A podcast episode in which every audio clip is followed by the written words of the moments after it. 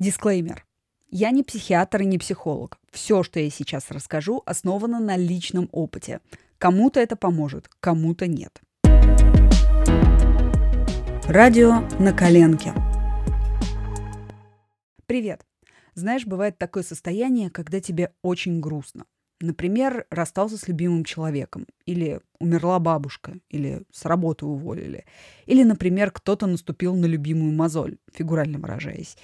И ты теперь все время ревешь и никак не успокоишься. Так вот, скорее всего, это не депрессия. Травма, сложный период жизни, возможно.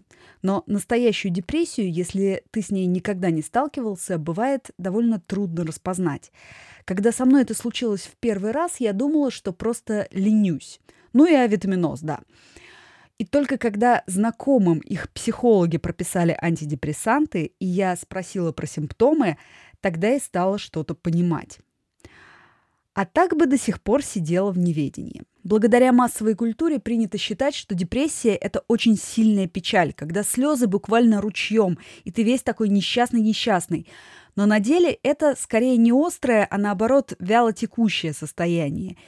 И люди в депрессии могут даже улыбаться и выглядеть вполне бодро – Сначала кажется, что ты просто устал. Для этого даже могут быть объективные причины. Давно не был в отпуске, зима задолбала, да и вообще никуда не пойду в выходные, лучше полежу на диванчике, как следует отдохну. В этот момент надо присмотреться к себе. Если на диване проходят уже пятые выходные подряд, это звоночек. У фрилансеров это особенно заметно. Все дела как-то сами собой откладываются в долгий ящик. И постепенно туда откладывается не только работа, но и домашние дела. Копится грязная посуда, белье, а мусорное ведро наполняется упаковкой от доставленного на дом фастфуда. В какой-то момент ты задумываешься о причинах, откапываешь в интернете умное слово «прокрастинация» и вешаешь этот ярлык себе на лоб. И тут к тебе приходит верный спутник депрессии – чувство вины – Потому что, ну вот же, работа не сделана, в доме бардак, у меня вроде никаких трагедий не было, значит, я просто ленивая. Может, надо бы сменить работу, задолбалась бумажки перекладывать. Но кому я нужна? Я же абсолютная посредственность. Запоминаем. Если долгое время у тебя нет сил на уборку и даже на уход за собой, и при этом ты постоянно занимаешься самобичеванием, нет, что-то, конечно, это всего лишь конструктивная критика, то пора поднимать зад с дивана и идти в поликлинику. Сделать общий анализ крови и на гормоны. Дело в том, что депрессия, как правило, сказывается на здоровье. У меня, например, была анемия. И даже если это не депрессия, причины упадка сил могут быть связаны с физиологией. Дефицит йода, железа, витаминов, да чего угодно. И если найдутся проблемы, решать их нужно на уровне медицины. Еще один частый симптом депрессии – нарушение сна. То у тебя бессонница, то наоборот все время хочется спать. В результате из-за недосыпа чувствуешь себя еще хуже, еще меньше можешь делать и еще сильнее себя за это грызешь. Причем усилием воли восстановить режим не получается. Да и вообще воля это не про человека в депрессии. К симптомам часто относят суицидальные мысли. Но это не обязательный пункт программы. У меня, например, их не было в первый раз. А когда это состояние попыталось вернуться, были. Причем не интенсивное страдание в стиле Тома Сойера «вот умру, тогда они узнают», а простая и до жути спокойная мысль. А что, если я сейчас умру, это реально решит все проблемы. К тому моменту я уже знала, как распознать депрессию и что делать, поэтому у меня получилось задушить эту дрянь в колыбели – в первый раз я провалялась в таком состоянии больше полугода, искренне полагая, что я просто унылое говно, ленивое, безответственное и бесталанное. Итак, ты заметил у себя или у близкого человека тревожные симптомы. Повторюсь, первым делом в поликлинику проверять здоровье. Принимаем, что пропишет врач. Еще гуглим, какие продукты содержат необходимые вещества и экстренно вводим в рацион.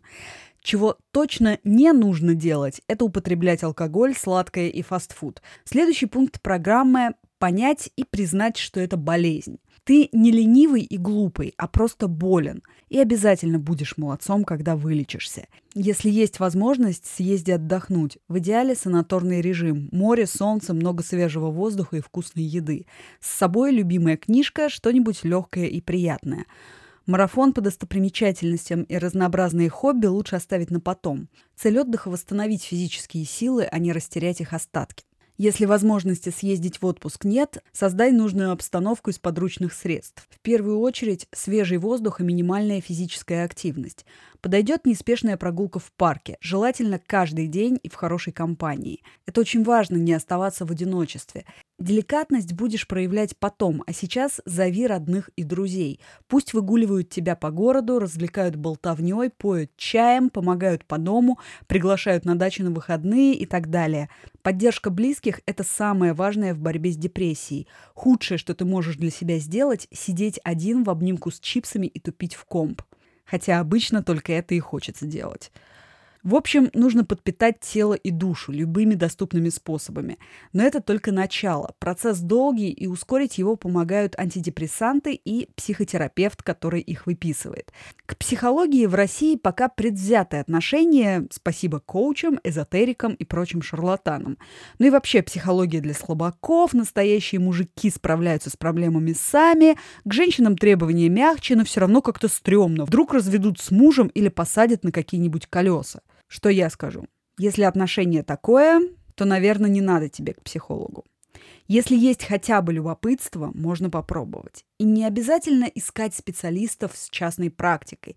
В Москве, например, и некоторых других городах работает служба психологической помощи населению. 10 приемов в год бесплатно.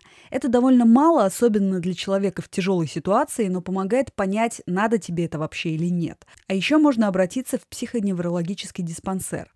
Это название многих пугает, в том числе меня, но я слышала положительные отзывы. Сама не ходила, поэтому ничего внятного по этому поводу сказать не могу. Наверное, надо бы рассказать подробнее, с чем эту самую психологию едят, но это надолго, и лучше посвящу этому отдельный выпуск. Я Катя Гальдовская, это мое радио на коленке. Услышимся.